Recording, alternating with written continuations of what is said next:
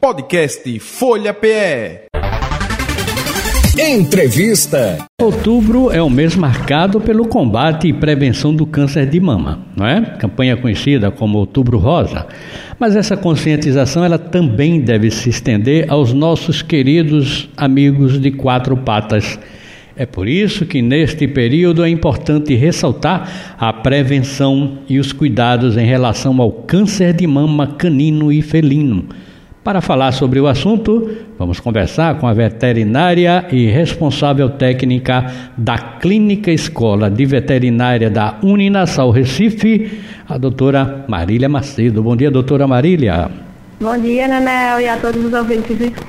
Tudo é, bem? Primeiramente, eu gostaria de dizer que é um prazer estar compartilhando algumas informações com vocês. Ah, obrigado. A gente que agradece, viu? Acho que uma legião de pessoas agradecem porque na verdade, qual praticamente a residência que não tem um amiguinho hoje, não é? Um amiguinha. Verdade. Fazer, já faz, fazem parte da família, não é? Uhum, com e, certeza. E esse fazendo parte da família aí que aumenta os cuidados, né? O carinho e a prevenção, não é, doutora Marília? Isso, com certeza.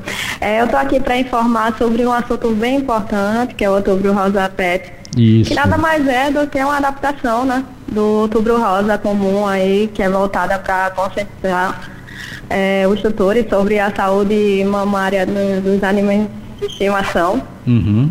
é, especialmente cadelas e gatas.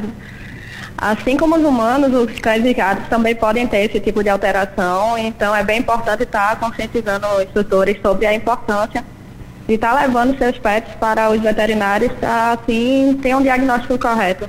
Uhum. Assim como no caso da, da mulher, o câncer de mama, ele também. Não, não digo o autoexame, porque a cadelinha não vai fazer o autoexame. Sim. Mas o tutor, a tutora, ele pode ali fazer, apalpar os seios direitinho, pode procurar esses nódulos, doutora Marília? Sim, com certeza. É, normalmente a gente vê né, esse tipo de alteração em cadelas a partir de 4 a 12 anos, a gente já consegue visualizar os nódulos e aí o tutor ele consegue sentir né, na cadeia mamária, podendo ser em uma ou em duas cadeias. E aí em gatas, a gente consegue observar também esse tipo de alteração a partir de um ano de idade. Nos Uhum. machos, a gente vê muitas vezes já 1 a 3% esse tipo de alteração, mas é muito raro. Assim como no homem também, né? Isso. Que tem câncer de mama, tem. Agora não é tão fácil, né? É mais raro, não é? Uhum, isso. Agora, a doutora Marília Macedos fala muito né, da, da castração. A cadelinha, a gente, no caso, eu fiquei. tem- Outro dia eu estava falando, disseram que a cadela, aquela que não cruza, que não tem filhote, tem que se fazer a castração logo após, me parece que a terceira, a quarta menstruação, é isso? É, no caso, Nel, muitos veterinários, né, eles, de, eles falam muito dessa questão, né, de fazer no primeiro cio, fazer no segundo, ou depois de alguma barriga que ela teve. Mas aí depende muito. A castração é um procedimento bem conhecido na população, né? E aí nela a gente só visa né, a questão de controle populacional. E aí a gente, com o controle populacional, a gente é, acaba tendo essa questão também de proteção de doenças hormônio dependentes. Também como a questão do câncer do mama. Uhum. Quer dizer que a castração, comprovadamente, doutora Marília Macedo, ela a- a- ajuda na prevenção do câncer de mama?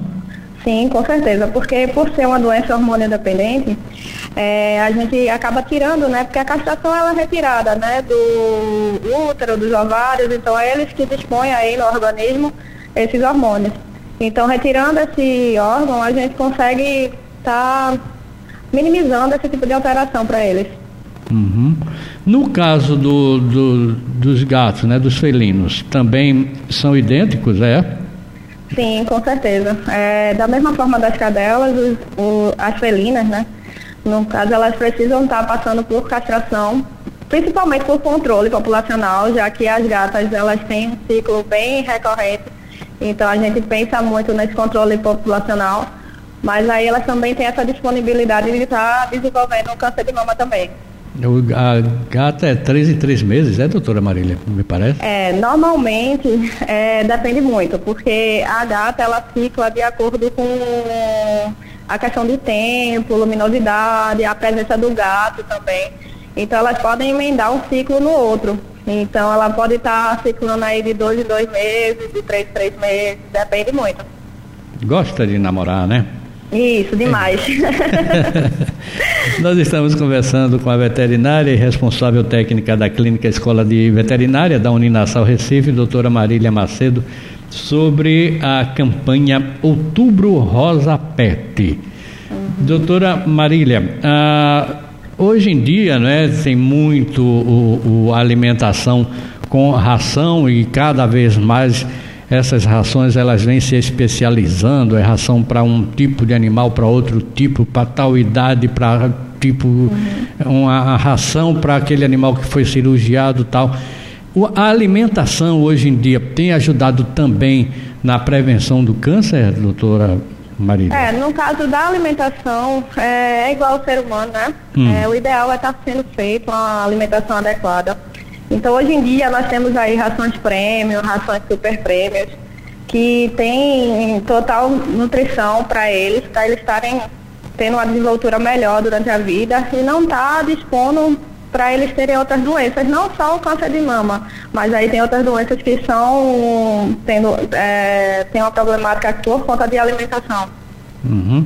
A partir de que momento da cadela a, o tutor ele deve começar a frequentar o veterinário para saber fazer esse acompanhamento do câncer de mama? Como a mulher tem fazer o mamógrafo, né, o, uhum.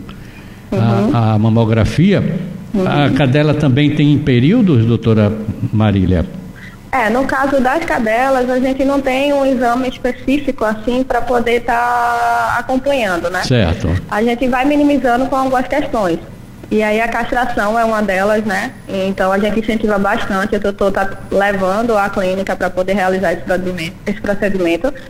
E aí a partir desse procedimento a gente minimiza, minimiza bastante é, essa alteração para elas. Então a partir de 4 a 12 anos, a gente pede né, que seja feito um exame de rotina, tipo a ultrassom, que é a ultrassom abdominal para elas. A gente consegue visualizar a glândula mamária, essas coisas todas.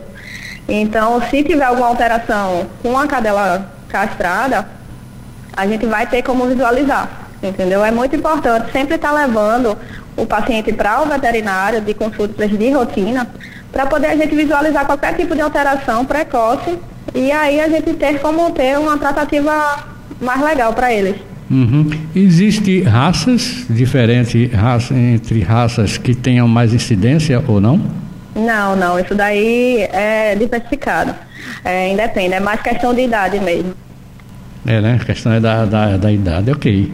Uhum. Então, doutora Marília Macedo, mais algum detalhe, alguma coisa que a senhora queira orientar ou aconselhar as pessoas, né? A sempre estar aí levando sua cadelinha para o veterinário, principalmente nesse outubro rosa pet.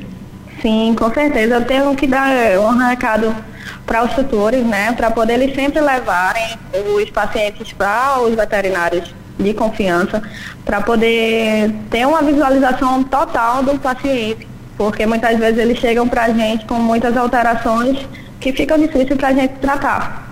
E aí eu gostaria de deixar um recado, né, que a gente aqui da Uninasal na busca de contribuir da saúde e bem-estar nos pets. A gente está fazendo aí essa campanha de castração para cadelas voltadas de até 10 quilos, uhum. para poder minimizar essa questão de tumores mamários. E aí os interessados era só passar por, pela triagem com a gente e pode ser feita de forma agendada, se desejar, é pelo número 3413 4617 ou se dirigir a clínica mesmo, que a gente atende de segunda a sexta, de 8 às 17 horas, e, e se localiza na rua Fernando Lopes, sem número, nas Graças. Uhum. Então, qualquer tipo de dúvida ou marcação, é só entrar em contato com a gente, que a gente tem total disponibilidade.